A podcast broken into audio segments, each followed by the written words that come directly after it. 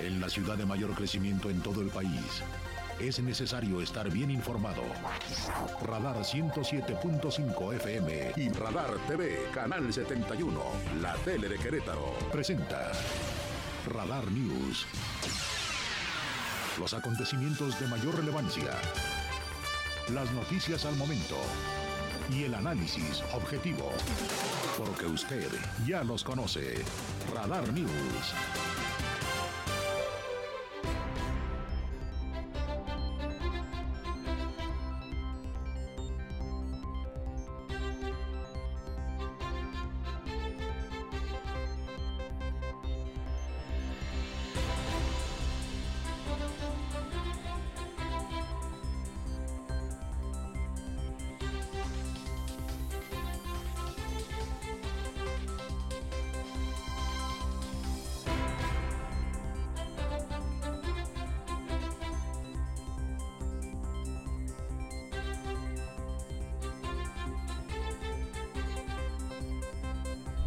¿Cómo están? Muy buenas tardes, la una y unos cuantos segundos en la capital queretana. Soy Andrés Esteves junto a un gran equipo de compañeros y compañeras listos para entregarles toda la información. Como siempre, igual que a usted le gusta todos los días, llegando con la fuerza de la verdad y sin refritos lo de hoy y lo más importante de cuanto está pronosticado ocurrirá en las siguientes horas. A destacar que esta mañana la Fiscalía General del Estado de Querétaro, está a cargo del maestro Echeverría, dio a conocer que presentan ante el juez de control a Luis N., el presunto responsable de asesinar el pasado lunes a una jovencita de apenas 17 años. Ayer por la noche le daban el alta médica, recordamos a ustedes que estaba internado en un nosocomio allá en Juriquilla.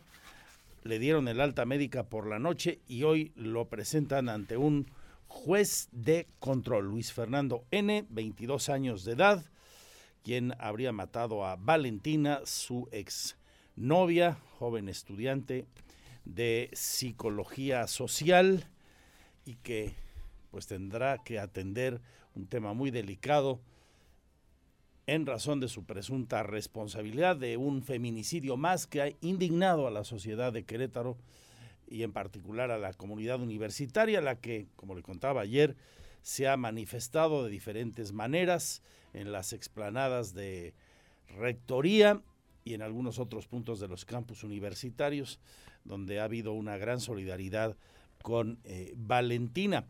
El día de hoy también a destacar la violencia desatada de nueva cuenta en Irapuato y otros puntos de Guanajuato, del vecino estado, esto en la página de sucesos. Eh, localizan también la madrugada de hoy dos cadáveres cubiertos con una lona en la colonia Villa de Los Ángeles, en San Francisco del Rincón, ahí muy cerquita de León. Y en la misma ciudad de León, otra persona más ejecutada en San Juan Bosco. Es parte de lo que le tendremos en la página de sucesos.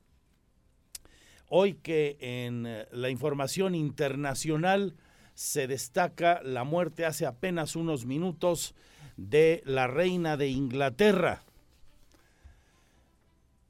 una mujer eh, clave para entender la historia de la Gran Bretaña, la más longeva de las reinas en todos los tiempos la soberana del Reino Unido de la Gran Bretaña e Irlanda del Norte y de los estados que conforman la llamada Commonwealth, murió en el castillo de Balmoral, eh, justamente donde estaba su casa de descanso. Está la casa de descanso de los eh, reyes, reinas de la corona inglesa tenía 96 años cumplidos, casi tantos como vivió su marido Felipe de Edimburgo, quien falleció, recuerda usted, el año pasado, a dos meses de cumplir 100 años aquel hombre.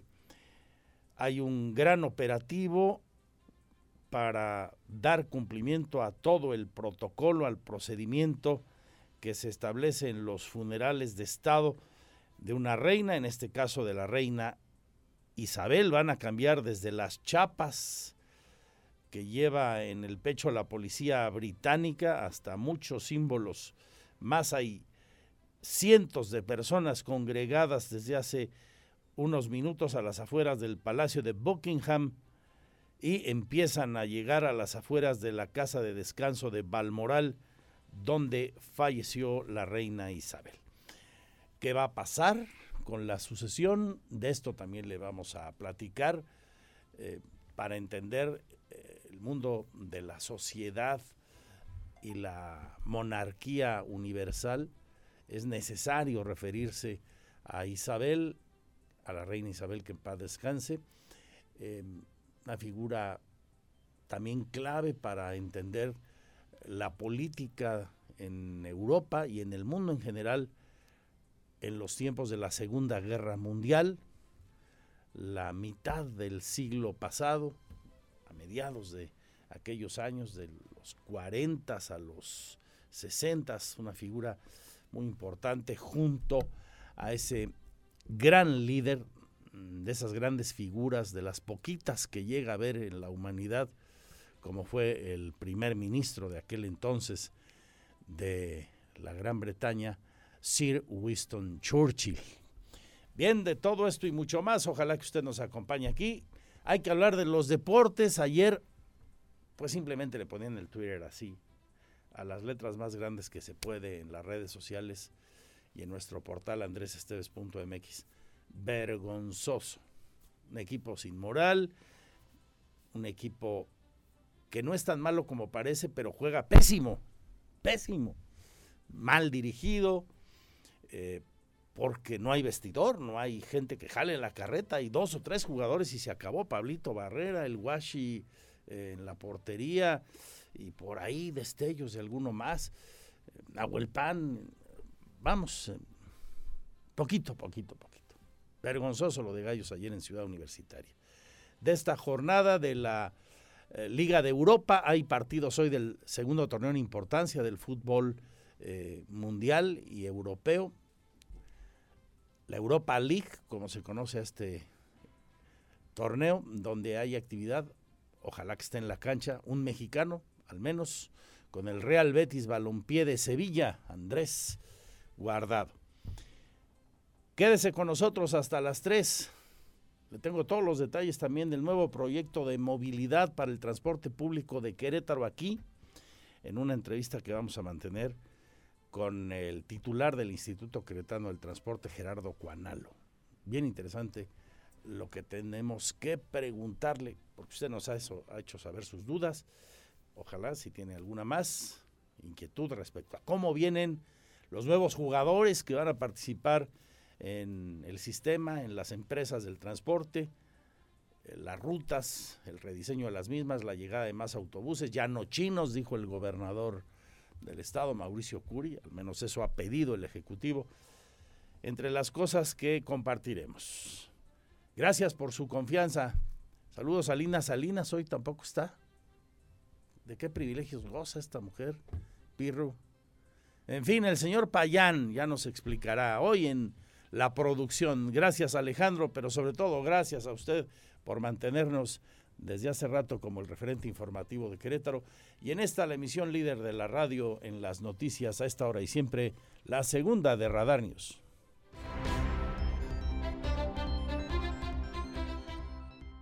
Porque siempre estamos cerca de ti.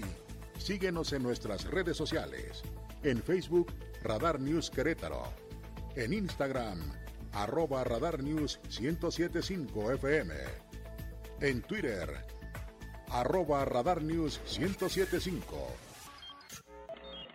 Radar. Este es el resumen, lo más importante del día en Radar News.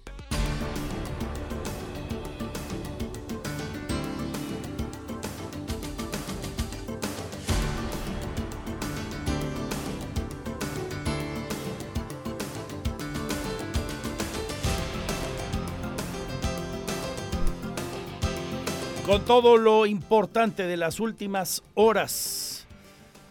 Ya se vincula a proceso, es cuestión de horas. Esta posibilidad está dada.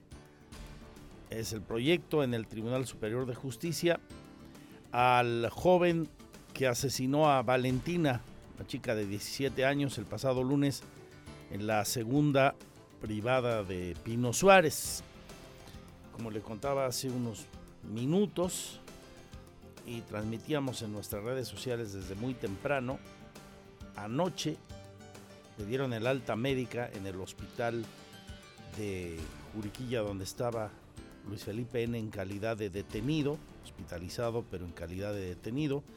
Tras el alta médica fue ejecutada la orden de aprehensión para este joven de 22 años y será presentado al juez de control, Luis Fernando N. Luis Fernando N. Y en las próximas horas habrá, por tanto, mucha actividad en torno a este asunto, deplorable suceso que ha conmocionado a la opinión pública por tratarse de un feminicidio más en Querétaro. Habla la magistrada presidenta del Tribunal Superior de Justicia, Mariela Ponce Villa, sobre la ruta que seguirá el caso. Sí, ya está, ya está puesto a disposición del juez por feminicidio. Pero vamos a ver la vinculación a proceso. El feminicidio es 20 a 50 años.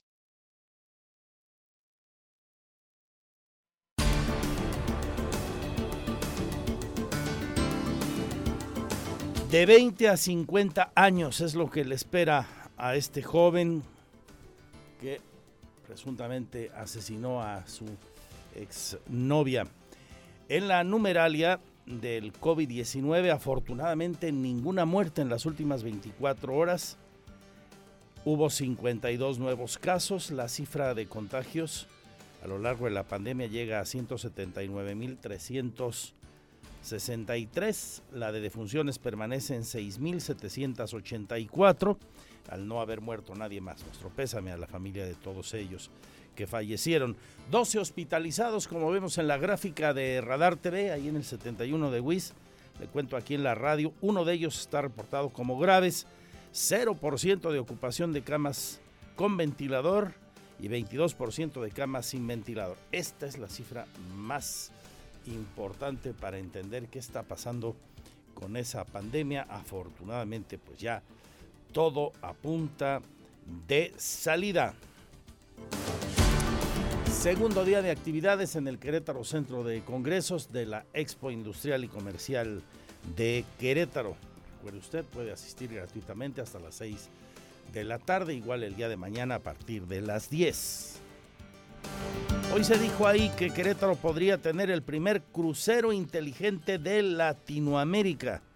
El objetivo, medir diferentes variables a raíz de la información que proporcionan los vehículos, los smartphones y los implementos que se encuentran en la vialidad, semáforos, los postes donde hay equipos, cámaras de videovigilancia, por ejemplo. Sobre esto va a hablarnos el titular de la Secretaría de Desarrollo Sustentable, Marco del Prete Tercero. Suena interesante, hasta inquietante esto del crucero inteligente. Y lo que pretende esta crucero inteligente es medir el, eh, pues, diferentes variables, el tiempo de espera, el número de peatones que cruzan, para que no sean los semáforos, sabemos que funcionan por un tiempo definido, ¿no? Tantos segundos este, se habilitan y se, y se detienen. Entonces, con el crucero inteligente podemos saber cuántos peatones están cruzando y que los semáforos sean mucho más eficientes, que haya información precisa en cuanto a tráfico, flujo y diferentes acciones. Interesante ese asunto. Vamos a conocer a detalle el proyecto. Otro tema también interesante y de buen impacto, el que anuncia la Universidad Central de Querétaro. Se firmó un convenio con la asociación Incluyen Down para ofertar programas, programas académicos de nivel superior a gente con síndrome de Down que deseen continuar sus estudios profesionales. El rector de esta universidad, Ricardo Guzmán Fernández explica las características de este convenio para dar oportunidades a través de la inclusión al sistema de educación superior a gente con problemas de Down. Desde, nuestra creación queremos ser diferentes, queremos pues, darle la posibilidad a cualquier tipo de jóvenes que puedan estudiar, que puedan desarrollarse y, que puedan crear unas nuevas condiciones de vida. Eh, hoy, hoy firmamos muy gustosos esta, este convenio, esta alianza para que muchachos con condiciones de vida diferentes puedan acceder a la vida universitaria y, nos llena de mucho orgullo y mucha responsabilidad. Bien, ¿eh? bien, bien, ¿no le parece a usted? En más asuntos, uno de los mayores obstáculos en México en materia de desarrollo urbano es que aún persisten esquemas de los años 50. Es necesario revisar y actualizar, vaya que sí, la Ley General de Asentamientos Humanos, afirma el académico de la UNAM, Ignacio Bolaños.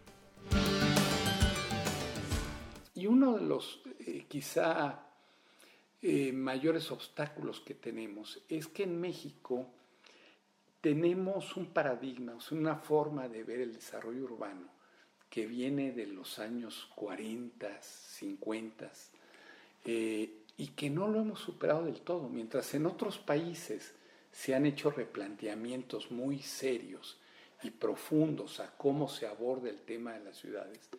En México seguimos todavía con nuestros viejos esquemas.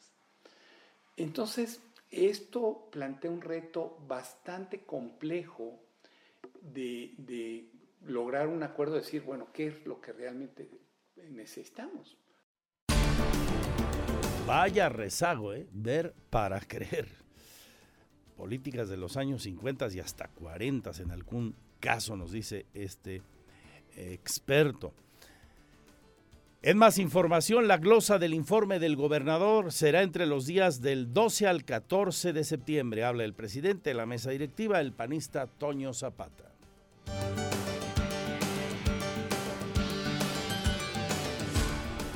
Las glosas serán el próximo lunes, martes y miércoles. Empezaremos a las 9 y media de la mañana con la primera. El orden y el horario todavía no lo tengo totalmente terminado. Precisamente es lo que quiero ver ahorita, por eso llamé al licenciado Cervantes y, este, y estaré en posibilidades seguramente ya mañana de darles los datos correctos. En más noticias, aún cinco escuelas de educación básica no regresan a clases presenciales en el municipio de Querétaro escuelas, dice el titular de la UCB, que fueron vandalizadas semanas antes del reciente regreso a clases el pasado 29 de agosto. El coordinador de la UCB informa que la primaria Miguel de Cervantes, donde hubo una manifestación y se impidió por parte de los padres de familia el regreso a clases aquel día porque había dos salones, según los padres, eh, colapsándose, ya volvió a actividades, dice Iturral de Olvera. Tenemos 2.074 escuelas de educación básica en el estado de Querétaro y no nos fue posible iniciar actividades presenciales desde el primer día en cinco planteles, lo que representaría seis escuelas porque una de ellas tiene doble turno. ¿Por qué? Bueno, pues porque o fueron dañadas ya muy reciente, muy cercano al inicio del, ciclo escolar o porque habían sido deterioradas de forma seria y, la labor de reparación era un poco más más larga. Tenemos el compromiso de que este mismo mes de septiembre estarán ya incorporadas las cinco que nos faltan. En la página de Economía, Finanzas y Negocios vamos a desglosar el dato que hoy publica el INEGI en torno a la inflación. Sigue creciendo aquí como en el mundo. El último mes 0.70% para agosto. El índice se va ya a los 8.70 puntos que recordar, en Europa hay naciones donde ya rebasa los dos dígitos. Y aquí también, si la mezcla de la inflación la reducimos a la canasta estrictamente básica, sí, ya traemos más del 10%. ¿eh? Va a ver usted el reporte en el análisis. Hay eh, productos que han aumentado hasta un 15%, sobre todo en el sector agropecuario. De todo esto vamos a, tener muchos detalles. Será interesante conocerlos, ojalá nos acompañe también ahí. En información de nuestros municipios, solo dos, dos de nueve respondieron a la evaluación en materia de derechos humanos que ya realizó el Observatorio Ciudadano. Querétaro y Corregidora entregaron la información y los demás fueron consultados a través del Sistema Nacional de Transparencia, dice la presidenta del Observatorio Ciudadano, Yamil David Gallegos. Lo escuchamos. La agenda que tenemos ahora es sobre derechos humanos y estamos trabajando en nueve municipios. Eh, eh, la, metodología que nosotros teníamos era, bueno, pues enviar un cuestionario directo, como ustedes saben, a a, los municipios en cuanto si tienen un diagnóstico y conocimiento de la garantía que tienen que hacer sobre los derechos humanos. Entonces hicimos este cuestionario en donde se les planteó una fecha límite que tuvimos respuesta primero del municipio de Querétaro, después del municipio de Corregidora. Los demás municipios tardaron, entonces lo que ahora hicimos es meter estas solicitudes a través de eh, la plataforma del Sistema Nacional de Transparencia, porque ustedes saben, ellos tienen la obligación de responder. Entonces, esto atrasó un poquito el tema de la medición de la metodología. Ya contamos con la respuesta de todos los municipios. Hay mucha información que se está generando. Le voy a ir actualizando a usted a lo largo del programa y que llega desde el Reino Unido de la Gran Bretaña tras la muerte hace pocos minutos de la reina Isabel, tal como informara en Inglaterra, el Palacio de Buckingham. Su familia está en la residencia de Balmoral ya, casi toda. Luego de que muriera quien llegó al trono en 1952 para protagonizar el más extenso de los reinados de la historia marcado por su fuerte sentido del deber, se dice, y su determinación por dedicar su vida al trono y a su pueblo. Hay una serie de Netflix que fue muy famosa, muy vista, donde se retrata muy bien esto, eh, que se comenta el perfil de la personalidad de, de Isabel II. La reina murió en paz en Balmoral esta tarde, decía el comunicado del Palacio de Buckingham del que le comentaba a usted minutos después de que se emitía. El rey y la reina consorte permanecerán en Balmoral esta noche y volverán a Londres mañana. Los cuatro hijos de la reina viajaron ahí, esto está cerca de Aberdeen, después de que los doctores pusieran a la monarca bajo una estricta supervisión médica. Su nieto, el príncipe William, también está ahí, y su hermano, el príncipe Harry, ya en camino, de acuerdo a lo último que trasciende en la información oficial desde Inglaterra.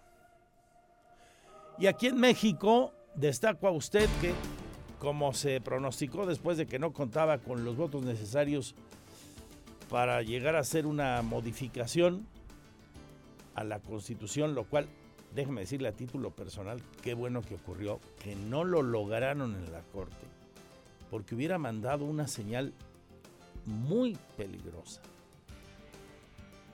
no es la ventanilla la Suprema Corte de Justicia para cambiar la Constitución. Lo he consultado con muchos buenos amigos y expertos, abogados, yo no lo soy, pero también de ese análisis y del sentido común y el conocimiento de lo que hoy vive nuestro país, a mí me queda claro que sería de altísimo riesgo que la Corte, además de cuidar la Constitución, que se respeten las leyes, todas, se quieran modificar desde ahí. Piense usted en el escenario que se le ocurra y que alguien diga, no, pues ahí entre 11 señores y señoras pueden cambiar la constitución para lo que usted piense. ¿Qué se le ocurre? Eso. No, para eso está el legislativo. Donde hay más equilibrios y ojalá que se mantengan y cada vez más en un país donde tenemos un régimen presidencialista. No lo olvidemos.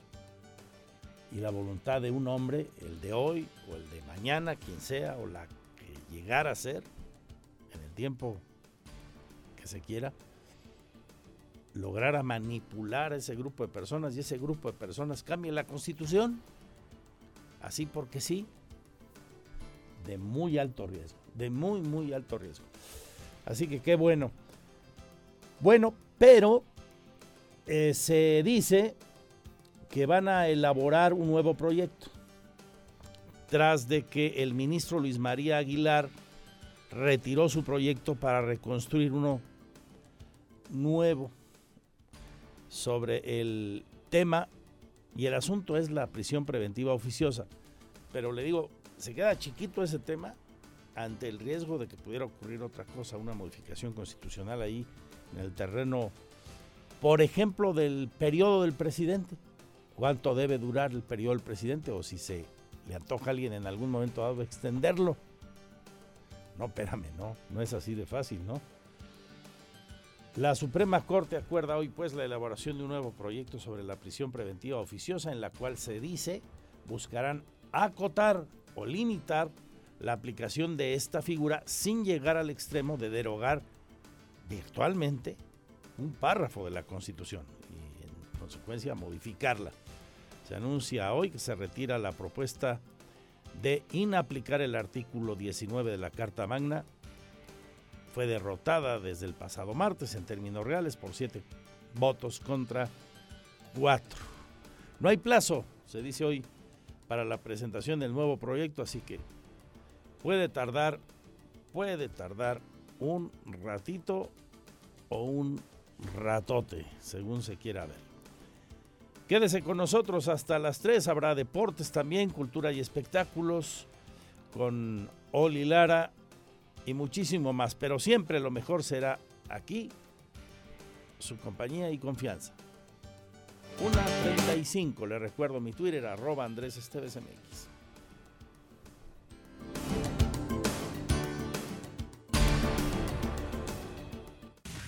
Este es el resumen, lo más importante del día en Radar News. El, reporte diario en Radar News, la mayor cobertura. Vámonos a las calles de Querétaro, donde hay broncas de tráfico a la una con 42 minutos, mi estimado Abraham Hernández. Buenas tardes. Gracias, Andrés. Muy buenas tardes. Te saludo con gusto y a todo nuestro auditorio. En estos momentos vamos a encontrar tránsito cargado sobre la carretera México-Querétaro con dirección hacia la Ciudad de México a partir de la incorporación de la carretera de Cuota a Celaya, bien de 5 de febrero y hasta la incorporación a Pasteur. De ahí en adelante con asentamientos hasta Avenida Sinatario y nuevamente con carga vial este para tomar la desincorporación a Bernardo Quintana. En dirección contraria hasta el momento se puede circular sin mayores contratiempos. Bernardo Quintana encontraremos avance lento en el tramo de Corregidora y hasta la desincorporación hacia el anillo vial Fray Junípero Sierra, de ahí con carga vial hasta la desincorporación a Constituyentes, este con dirección centro-sur, dirección hacia 5 de febrero, tenemos tránsito cargado ya desde centro-sur, también de la incorporación de, Bernardo, de la carretera México-Querétaro y hasta la desincorporación hacia Calzada de los Arcos. Encontraremos también tránsito cargado, avance lento sobre 5 de febrero con dirección a San Luis Potosí, además de la carga vehicular normal por, por las obras que se generan en esta zona, principalmente a la altura de la Universidad Autónoma de Querétaro. Eh, tiene precauciones en esta zona. Tendremos avance lento desde Constituyentes y hasta la desincorporación precisamente de la Universidad Autónoma de Querétaro. De ahí en adelante tenemos tránsito aceptable sin mayores contratiempos en dirección contraria con tránsito cargado desde el acceso hacia el Cerro del Tambor y hasta la desincorporación hacia Bernardo Quintana o bien también hasta Coahuila, de ahí nuevamente con asentamientos hasta la desincorporación hacia la carretera al campo militar. El paseo constituyentes permanece con buena circulación sin mayores contratiempos, no así a la altura del pueblito donde se generan las obras de este nuevo puente que comunica la carretera Coroneo con mucha paciencia en esta zona y también en la zona norte de la capital queretana con tránsito cargado en ambos sentidos al cruce de Avenida de las Fuentes y también al cruce de prolongación Bernardo Quintana. La recomendación es hacer uso del cinturón de seguridad y no exceder los límites de velocidad, así las vialidades. La Universidad Central de Querétaro, UNICEC, firmó un convenio con la asociación Incluye Down para ofertar los programas académicos de nivel superior a personas con síndrome de Down que deseen continuar sus estudios profesionales. El rector de la UNICEC, Ricardo Guzmán Fernández, explicó que este convenio genera beneficios y oportunidades a través de programas especializados y flexibles para jóvenes y adultos con síndrome de Down. Desde, desde nuestra creación queremos ser diferentes. Queremos pues, darle la posibilidad a cualquier tipo de jóvenes que puedan estudiar, que puedan desarrollarse y, que puedan crear unas nuevas condiciones de vida. Eh, hoy, hoy firmamos muy gustosos esta, este convenio, esta alianza para que muchachos con condiciones de vida diferentes puedan acceder a la vida universitaria y, nos llena de mucho orgullo y mucha responsabilidad. Al respecto, Marta Patricia Cisneros, presidenta de la asociación Incluyen Down, afirmó que los beneficios son el desarrollo de programas especializados, flexibles y accesibles en el cual jóvenes y adultos podrán desarrollar habilidades y conocimientos de manera práctica, mismos que servirán para la inclusión en la vida universitaria y en la vida laboral. Para mí es un placer, es un honor, es una gran satisfacción estar aquí en la UNICEC. Gracias a la UNICEC, este es un gran paso, no solamente para la Fundación, sino para una gran comunidad de Inclusion Down. Es una gran esperanza para muchos chicos que tienen todas las ganas de seguir estudiando, ya que pues bueno, es, un, es increíble que no exista por el momento tanta apertura por parte de la de, en cuestión de la educación, pero UNICEF nos ha abierto las puertas de una forma maravillosa. Para Grupo Radar, Alejandro Payán. Radar.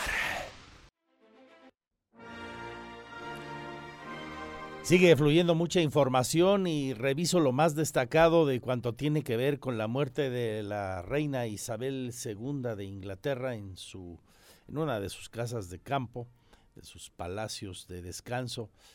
Eh, el reinado más largo en la historia, el de Isabel.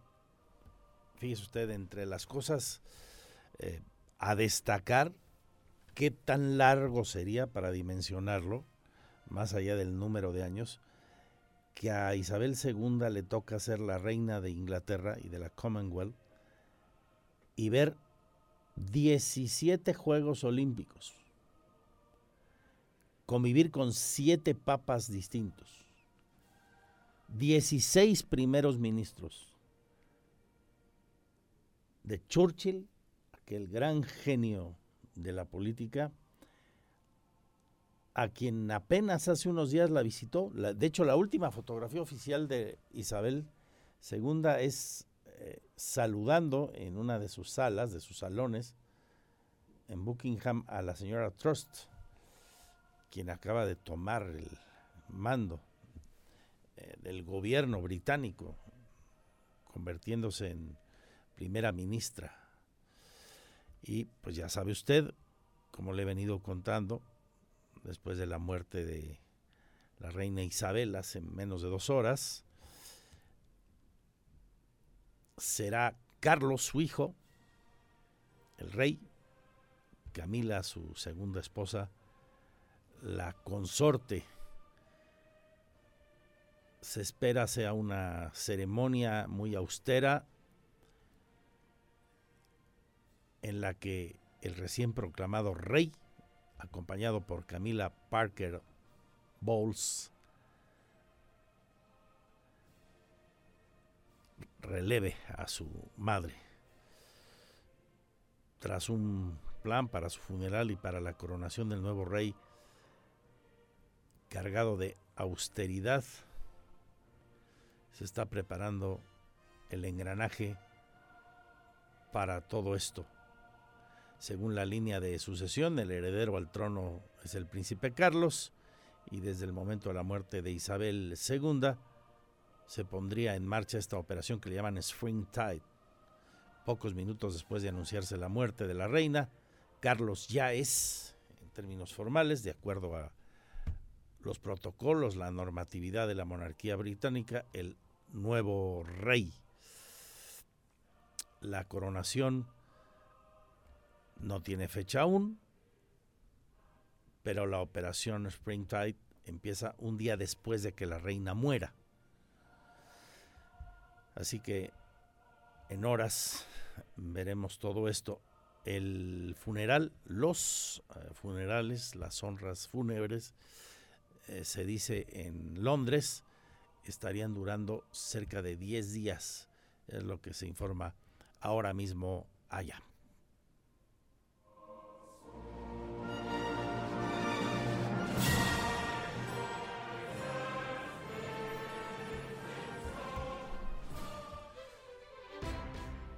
Cambiamos de asunto. Más noticias. Es tiempo de cultura y espectáculos. Sol y Lara, cuéntanos todo lo que está ocurriendo. Las cosas destacadas en ese mundo que también eh, llama la atención, gusta y mucho a nuestra audiencia.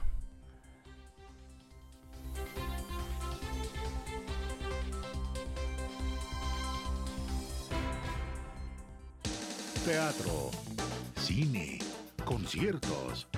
El show business en Querétaro en Radar News Entertainment. Excelente jueves, buenas tardes Andrés y a todos los radioescuchas de Radar News. Mi nombre es Olivia Lara y les presento la sección de cultura y espectáculos. El 34 aniversario del Museo de Arte de Querétaro. La Secretaría de Cultura invita a las y los queretanos a celebrar el 34 aniversario del Museo de Arte de Querétaro que exhibirá las exposiciones Poéticas de la Contemplación, Grandes Maestros del Paisaje, la cual tendrá una permanencia hasta el 20 de febrero de 2023. Bestiarios, músicos y Pantlis, que podrá ser visitada hasta el 20 de noviembre de 2022.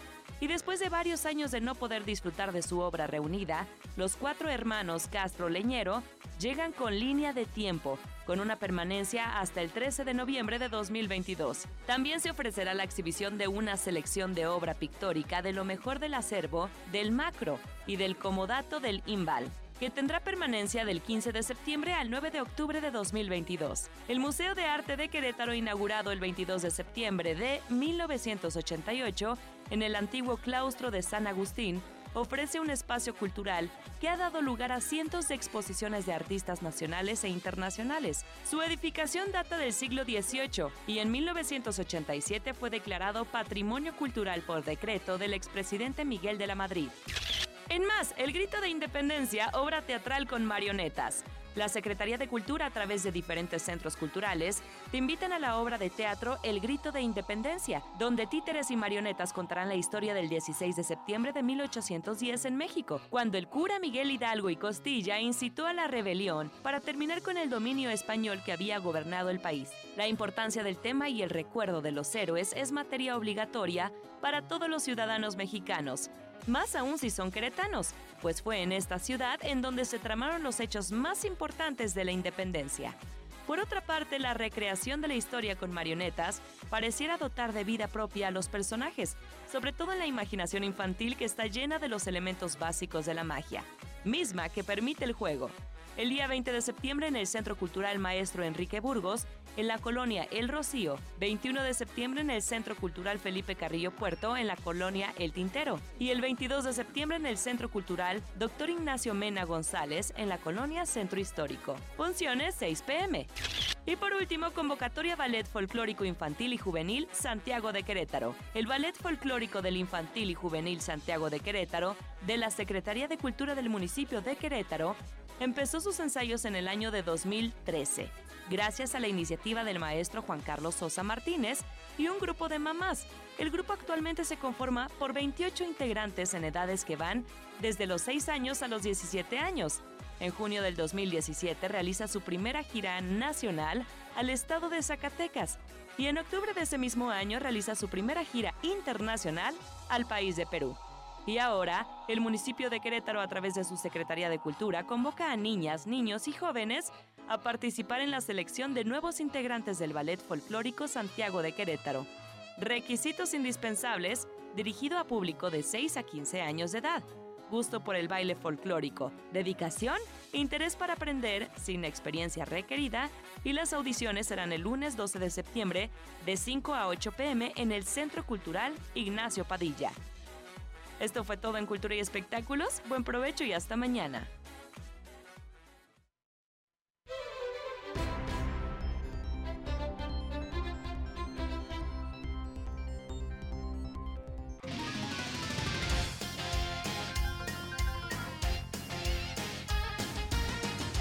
Dos de la tarde con siete minutos. ¿Qué tal? ¿Qué tal? ¿Cómo le va? Bienvenidos a la información de los deportes esta tarde de jueves. Con el gusto de saludarle a usted. Y mire, pues a propósito de lo que se ha convertido en la nota del día, el, el lamentable fallecimiento de la reina Isabel II a sus 96 años. Y el vínculo que pues llegó a tener en el mundo del deporte, una mujer que pues fue cercana, que tenía afición por un par de equipos, por el West Ham de la Premier League y por el Arsenal. Aunque nunca habló públicamente de un equipo como tal, ser aficionado a un equipo para pues, ser neutra, pues se sabía que estaba al tanto de lo que pasaba con estos dos equipos y bueno, pues eh, tenía conocimiento de lo que, de lo que hacían eh, cada uno de ellos durante la Premier League.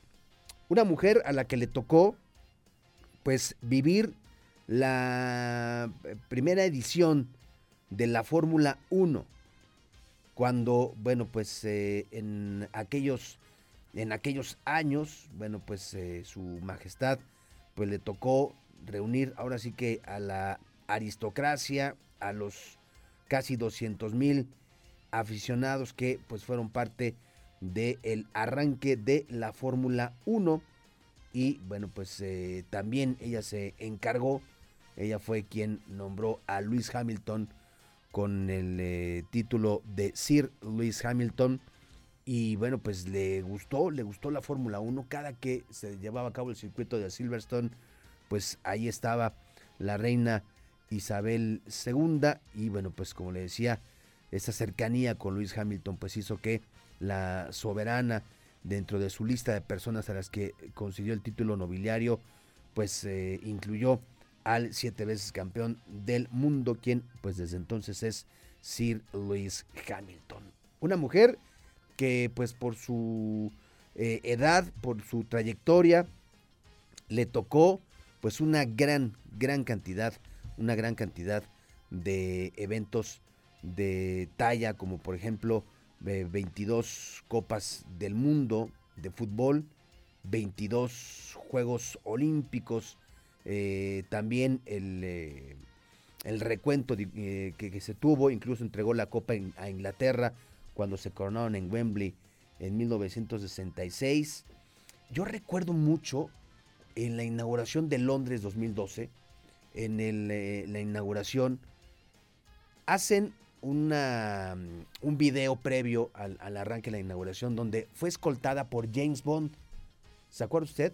Llegó el actor ahí este, por, por la reina, la escoltó e hicieron el viaje, ahí estamos viéndolo, hicieron el viaje en helicóptero y entonces simulan, ya estando justo en el, eh, en el momento de la inauguración sobre el estadio, pues simulan lanzarse los dos del helicóptero con un paracaídas. Fue, por supuesto, eh, de, los momentos más memorables, ¿no? Que se vivieron con la reina Isabel II, que pues era, era un referente, era cercana al tema del deporte.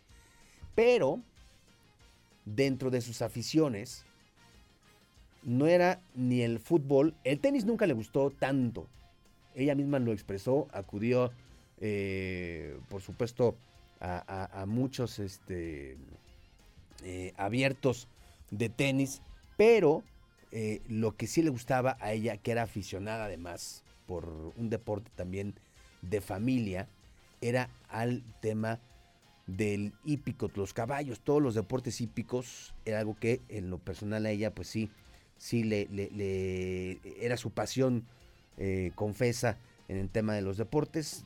Era propietaria y criaba caballos pura sangre. Incluso se realizó una jornada de carreras en su honor conocida como la Royal Ascot, que se lleva a cabo en Inglaterra. Y bueno, pues la reina, la reina Isabel II, pues cercana siempre al tema de los deportes y por supuesto también el mundo deportivo, hoy se ha manifestado ante este deceso de pues eh, esta mujer que no cabe duda pues dejó un, espacio importante en la historia en la historia a nivel mundial. Bueno, pues ahí estamos viendo justo para la gente de Radar TV, pues ahí estamos viendo eh, estas imágenes, lo que le platicaba de Londres 2012. Oiga, hoy a las 3 de la tarde, Roberto Sosa Calderón y un servidor vamos a platicar de la jornada 13. Esos gallos de blancos de Querétaro. Ya, ¿no? Ya, Pirro, ya que se acabe, que pidan un permiso, que metan una incapacidad ahí de links, algo, ¿no? Que se ausenten, porque, híjole, puras penas. Imagínense, hasta Pumas ganó. Hasta Pumas, hasta Pumas ya le ganó a los gallos Cuatro goles por uno el marcador. Y bueno, pues todavía le quedan, todavía le quedan partidos que seguramente se sufrirán. Vamos a platicar de ello, vamos a platicar del cierre de la jornada, vamos a hablar de la, de la Europa League, los mexicanos que tienen participación y todo lo que se viene en el tema de los deportes. Lo invitamos a las 3 de la tarde, Roberto Sosa Calderón y un servidor aquí en Radar Sports. Gracias, buenas tardes.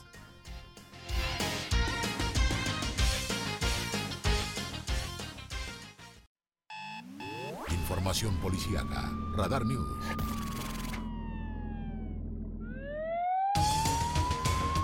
Gracias por seguir con nosotros. Anoche le dieron el alta médica y hoy, como le he venido contando, fue ya ejecutada la orden de aprehensión. Lo llevarán ante un juez de control. El chico que presuntamente asesinó a Valentina, como todo parece indicar, será presentado ante un juez de control y pues seguirá una ruta que le puede llevar a prisión hasta por 50 años. Toda la historia y la última hora. Abraham Hernández, amigo, ¿cómo estás? Gracias Andrés, nuevamente te saludo con gusto, pues como bien adelantas, fue hoy cuando los médicos que trataban a este joven Luis Fernando, a quien ha sido señalado de ser el presunto responsable de eh, provocar causar la muerte de la joven Valentina, fue dado de alta luego de que se encontraba siendo atendido en un hospital privado en la zona norte de la capital queretana, allá en Juriquilla. Eh, esto derivado de que se causó presuntamente autolesiones para tratar de atentar contra su vida. Al no lograrlo, familiares eh, le trasladaron a este hospital donde fue localizado por elementos de la Policía de Investigación del Delito. En este lugar se mantuvo custodia hasta que eh, la Fiscalía logró eh, conseguir la orden de aprehensión de un juez de control, la cual se cumplimentó hasta el día de hoy, luego de que fuera dado de alta por los médicos tratantes.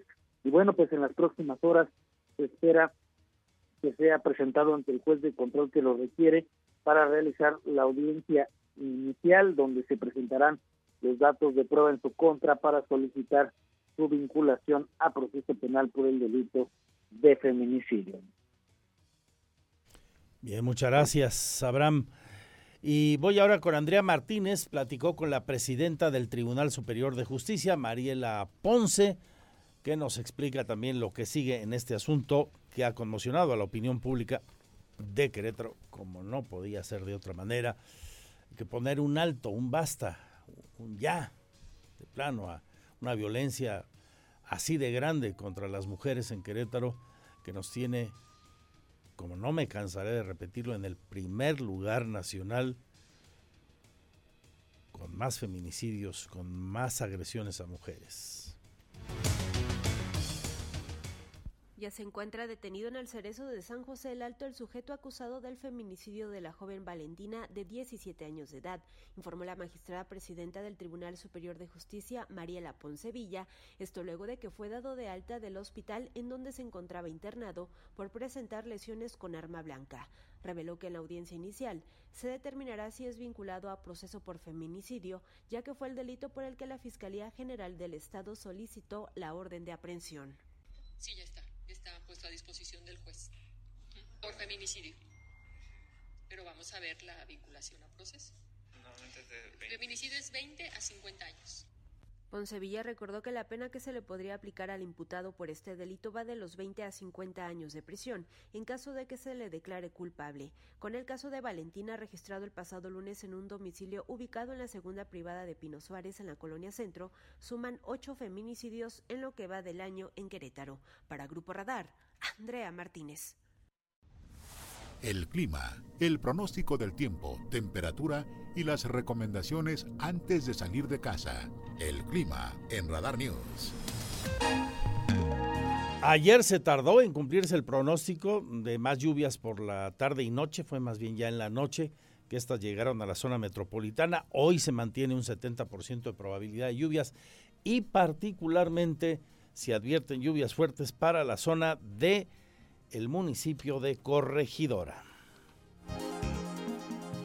El pronóstico lo tenemos ahorita con lluvias eh, de moderadas a fuertes. Ya sabemos que tenemos un sistema en, el Pacífico y eh, ha estado muy tranquilo, sí hemos tenido afectaciones en viviendas, sobre todo por retornos de drenaje y en vialidades. No, ahora sí que nos ha dado una vuelta al tema de la precipitación. No hemos tenido tantas afectaciones, hemos tenido lluvias fuertes en un lapso de 5, 6, 10 minutos a lo máximo y lo demás va disminuyendo a ligeras. Ahí lo que nos dijo Omar Lugo, el titular de Protección Civil de Corregidora, el pronóstico es lluvias importantes en zonas de Candiles, El Pocito, Pirámides, Prolongación del Jacal y hasta Los Solvera, de acuerdo a este reporte. Cambiamos de asunto, sigue la inflación imparable en el mundo y en nuestro país y Querétaro no es la excepción. Tras los datos revelados hoy por el INEGI, hacemos nuestra habitual eh, revisión, desglose para entender en dónde están los productos más caros, donde hay también precios a la baja.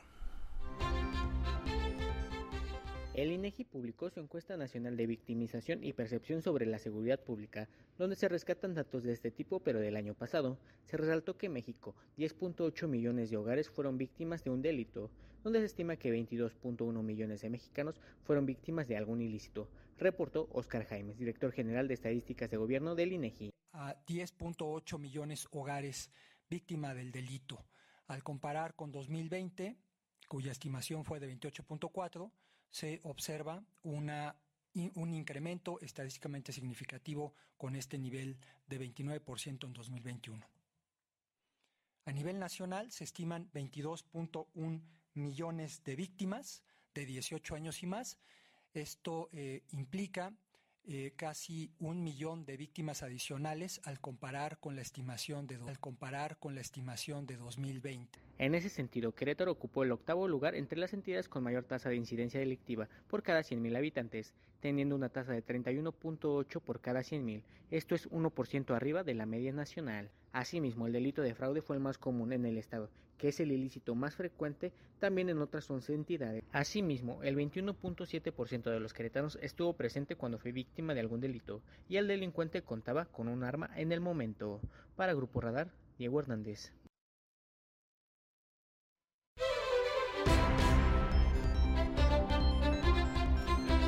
Bien, le ofrezco una disculpa, esta no era la nota, nada que ver con ello. Pero bueno, ya nos enteramos de otras cosas interesantes. Alex, ya tenemos el análisis, la revisión de los datos de inflación. Vamos con ello, que es interesante también y útil. La inflación general en el país aumentó un 0.70% en el mes de agosto, quedando en un índice general de 8.70 puntos, reportó el INEGI en su índice nacional de precios al consumidor. Las mercancías no alimenticias fueron algunos de los conceptos que más aumentaron su costo un 0.80%, la vivienda 0.29% y los servicios 0.39%. Recordar que desde inicios de este año no ha dejado de aumentar la inflación en el país. Este ha sido el mes de agosto donde más ha aumentado este índice, ya que en 2021 solo subió 0.19 puntos y en 2020 0.39. Hasta en 2019 la inflación se redujo un 0.02%. La cebolla fue el producto que más encareció, con 54.41 puntos de aumento. El pan dulce aumentó 2.24, la tortilla de maíz 2.41 y la naranja 8.41. Sin embargo, en los productos que bajaron su precio está el aguacate, que bajó 16 puntos el costo, el transporte aéreo 15.43 y el chayote 24.51. Para Grupo Radar, Diego Hernández. La entrevista Radar News. Gracias por seguir con nosotros aquí en la segunda emisión de Radar News. Mi nombre es Diana González y a nombre del titular de este espacio, el periodista Andrés Esteves Nieto, tomo la batuta en este cierre de la segunda emisión. Gracias por vernos a través de Radar TV, la tele de Querétaro, y por escucharnos en el 107.5 de la frecuencia modulada, así como en las diferentes plataformas, el sitio web www.radarfm.mx, por supuesto, el streaming iHeartRadio y también la aplicación Radar FM que puedes descargar gratuitamente en Play Store y App Store. Tenemos en este momento una conversación eh, a través de la línea telefónica con eh, mi querido Arturo Torres. Él es el secretario de Desarrollo Humano y Social del municipio de Querétaro. ¿Cómo estás, mi querido Arturo? Qué gusto saludarte. Buenas tardes. Mi querida Diana, qué gusto saludarte a ti y a tu escuchas. Por favor, un abrazo a nuestro amigo Andrés. Gracias por permitirnos este espacio para poder platicar algunas de las acciones que venimos haciendo bajo la encomienda de nuestro presidente Michel Luis Nava, amiga. Oye, es un gusto. Yo sé que ibas a conversar con Andrés, pero bueno, así, así es la vida, mi querido Arturo. Nos tocó conversar. Nos tocó conversar. contigo, ¿sabes?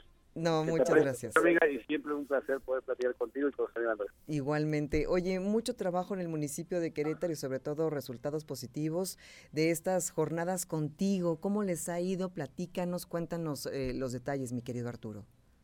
Y comentarte que hasta el momento hemos atendido 15 polígonos, en donde estos polígonos se han integrado por 82 colonias y hemos realizado 30 jornadas de servicio, 28 jornadas de bueno actividades comunitarias y 33 jornadas de rehabilitación. Amiga. Esto con la participación ciudadana desde padres de familia, comités de obra, este, la propia ciudadanía que nos, nos acompaña en las jornadas de rehabilitación y las que asisten, por supuesto, a las jornadas de servicio, donde, pues bueno, como tú sabes, brindamos servicios de manera gratuita, como son la parte del móvil, que es el único lugar donde se puede autorizar hasta un 80% multas y recargos, y la, la gente puede ponerse al corriente. También tenemos la UCAM, que es un servicio que damos ahí a través de servicios públicos, en donde nos ayudan a vacunar a nuestros, a nuestros animalitos, en donde también tenemos ahí algunas especializaciones y al momento déjame decirte que en el tema de la UCAM hemos atendido a, bueno, hemos aplicado 1.430 vacunas y esterilizado a 341 animalitos. Tenemos también actas de nacimiento a 15 pesos, el, el, el, tiene un costo, amiga, si tú vas a centro cívico y quieres sacar tu acta nacimiento, vale más de 100 pesos el, derecho que a ti esta, esta acta nacimiento.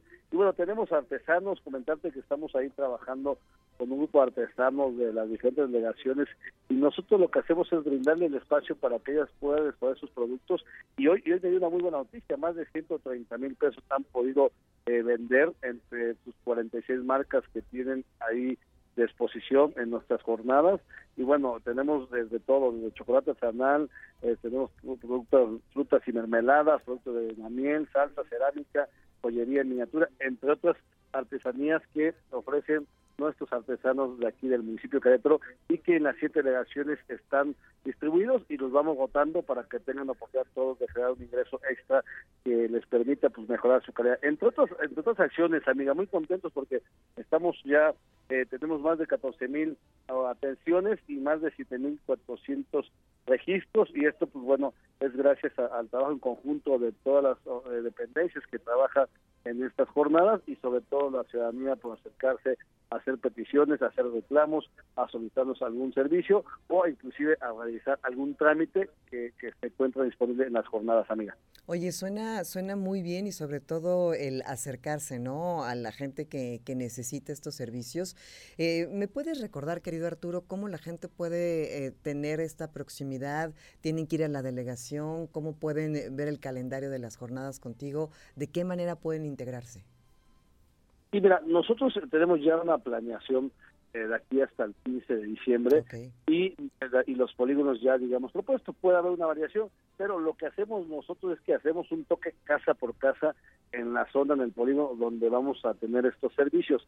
Normalmente estamos una semana en estos polígonos, por ejemplo, en Menchaca, ayer estuvimos, eh, estuvimos en las canchas de, de fútbol, 7, eh, que está ahí a un costado de la, de, perdón, a un costado de la subpanancia, y ahí, ahí tuvimos una jornada de habitación. Un día antes estuvimos abajo en la zona del hoyo, que le llaman el Llanco, dando una otra, otra jornada de activación, y el día de hoy creo que estuvimos ahí haciendo una jornada en una escuela secundaria ahí en Menchaca 2. Y así lo que vamos haciendo es que les mandamos información a todos los, grupos de a través de los comités comunitarios, publicamos en las redes sociales del municipio, de la Secretaría de Desarrollo Social, de un servidor, y bueno, comentarte que ahí estamos a 8, el día 9 de noviembre vamos a estar en lo que es Caleza, de la zona de Caleza, del Parque de Caleza, en la calle Las Palomas, de 10 de la mañana a 2 de la tarde, con la jornada de servicios el 9 de septiembre. El día 10 de septiembre vamos a estar en Álamos, en el área verde de Álamos, ahí estaremos con la jornada de habitación. Y el día del 5 al 9 de septiembre vamos a tener también talleres ahí de historia, piroflexia, dibujo y pintura, en la zona también de Caleza. Es decir, son tres acciones que hacemos, perdón, en un polígono donde eh, intervienen desde, bueno, trabajamos, intervenimos eh, con jóvenes, niños, adultos mayores en las diferentes actividades que hacemos con los institutos y en las jornadas de servicios que se acerquen. También tenemos corte cabello, entre otras acciones que estamos realizando y esto lo pueden consultar en la página www.municipiodecareto.gov.mx, amiga, o en el Facebook, eh, Instagram de un servidor Arturo todos. Pues invitar a la ciudadanía del municipio de Querétaro a que ingresen ahí, que te sigan en redes sociales o que ingresen a la página del municipio de Querétaro y que chequen justo este calendario de las jornadas contigo.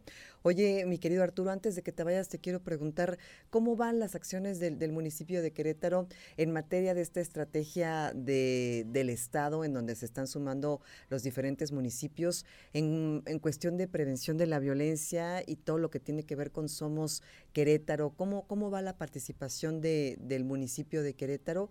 Yo sé que tú encabezas esta secretaría que tiene mucho que ver, así que si me puedes adelantar un poquito, te lo agradecería. Sí, con todo gusto. De hecho, comentarte que el día de ayer estuvimos invitados por parte del Gobierno del Estado a través de la Secretaría Social al, a la estrategia de las seis colonias que ellos van a intervenir en curación con municipio. Ayer fue ya el planteamiento y le dieron a conocer la estrategia. Nosotros, sumados a esta estrategia y solicitud del gobernador Mauricio Curi. Eh, como tú sabes, eh, arrancamos con el programa Somos Querétaro, contigo prevenimos. Y déjame decirte que ya entre el gobierno, entre la sede de seguridad pública y la sede social, y de manera transversal con todos los institutos y secretarías, ya estamos llevando a cabo, en la, ya hicimos más bien, ya hicimos en 15 colonias, ya el diagnóstico, eh, digamos, donde intervienen estas acciones y estos institutos y estas secretarías. Tenemos ya los árboles de problemas de las 15 colonias y ahora estamos socializando, estamos llevando a cabo eh, reuniones con comités, acciones civiles, eh, con obviamente comités de escuelas, para darles a conocer cuál va a ser la estrategia y las acciones que vamos a hacer. Por otro lado, eh, dándole seguimiento a, a, los temas de seguridad, se siguen haciendo los las visitas también a las 86, 89 colonias en donde a través de la marcha exploratoria estamos identificando los temas de riesgo, desde un tema de poda de algún baldío, mm. falta luminaria, señalética, obviamente escuchamos y atendemos a, escuelas a través de padre familia y otros alumnos para identificar situaciones de riesgo y poder atender. Vamos a intervenir, amiga, todas las escuelas desde el tema de rehabilitación hasta temas de talleres como crianza positiva este, con, las, con los padres de familia y también, por supuesto, el tema de consumo, prevención de, delitos, prevención de, de situaciones de riesgo y estaremos ahí, está pendiente contigo una plática para ver cómo sumamos también las acciones que hemos, hemos eh, tenido la oportunidad de pelear contigo.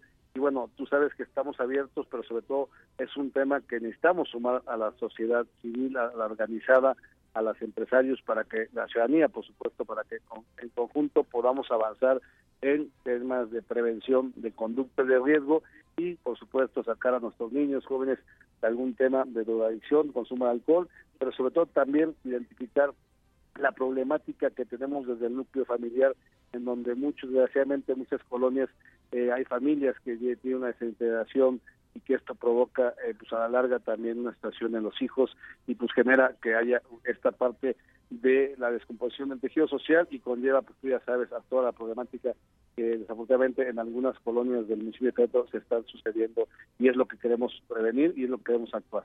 Te agradezco mucho esta, este eh, comentario acerca de, este proyecto integral en donde sociedad civil tenemos que ser también corresponsables. Ojalá que luego retomemos esta conversación, mi querido Arturo. Te abrazo, gracias por la conversación a la distancia y estamos en línea. Sabes que a tus órdenes mí siempre un gusto saludarte a ti, a te escuchas y por supuesto queremos una reunión para seguir sumando y construyendo una mejor ciudad. Sin duda alguna. Ahí la conversación eh, vía telefónica con el secretario de Desarrollo Humano y Social, Arturo Torres, del municipio de Querétaro. Hacemos una pausa, ya volvemos para el cierre de esta segunda emisión de Radar News. Radar. Radar News, la mayor cobertura informativa. Continuamos 107.5 FM Radar y Radar TV, Canal 71, la tele de Querétaro. Estamos en la segunda emisión de Radar News. Ya nos vamos únicamente para compartirle a usted el mensaje que manda la primera ministra del Reino Unido, Liz Truss, al eh, conocer la información del el deceso de la reina Elizabeth II. Aquí lo que dijo, parte del mensaje que compartió eh, después de conocer la información.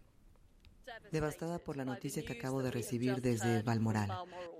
La muerte de Su Majestad la Reina es un gran shock para nuestra nación y el mundo. La reina Elizabeth II fue la roca donde el Reino Unido fue construido. Todo el reino creció y floreció bajo su reinado. Somos lo que somos ahora gracias a ella. Ascendió al trono justo después de la Segunda Guerra Mundial. Convirtió el conjunto de siete países en una familia de 56 naciones localizadas en todos los continentes del planeta. Somos ahora una nación moderna y dinámica. La reina Isabel II nos dio la estabilidad y fuerza que necesitábamos. Ella era el espíritu de la Gran Bretaña y ese espíritu durará.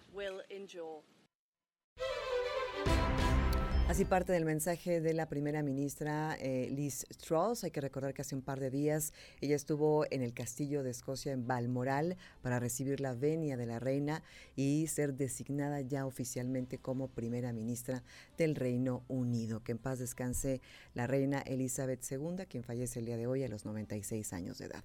Mi nombre es Diana González, gracias al equipo, Pirro Hernández, Alejandro Payán el día de hoy en la producción y mi querida Regina y el señor David Castellanos en Radar TV. Gracias, nos escuchamos en punto de las 8 en la tercera emisión de Radar News. Tenga usted una excelente tarde y los dejo en compañía de los mejores periodistas deportivos, Roberto Sosa Calderón y Víctor Monroy en Radar Sports.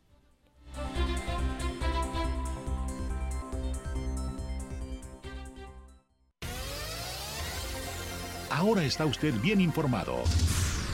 Radar News. Los acontecimientos de mayor relevancia, las noticias al momento y el análisis objetivo. Escúchalo por el 107.5 FM Radar y velo por Radar TV Canal 71, la tele de Querétaro. Usted ya los conoce. Radar 107.5 FM. Lo esperamos en nuestra próxima emisión.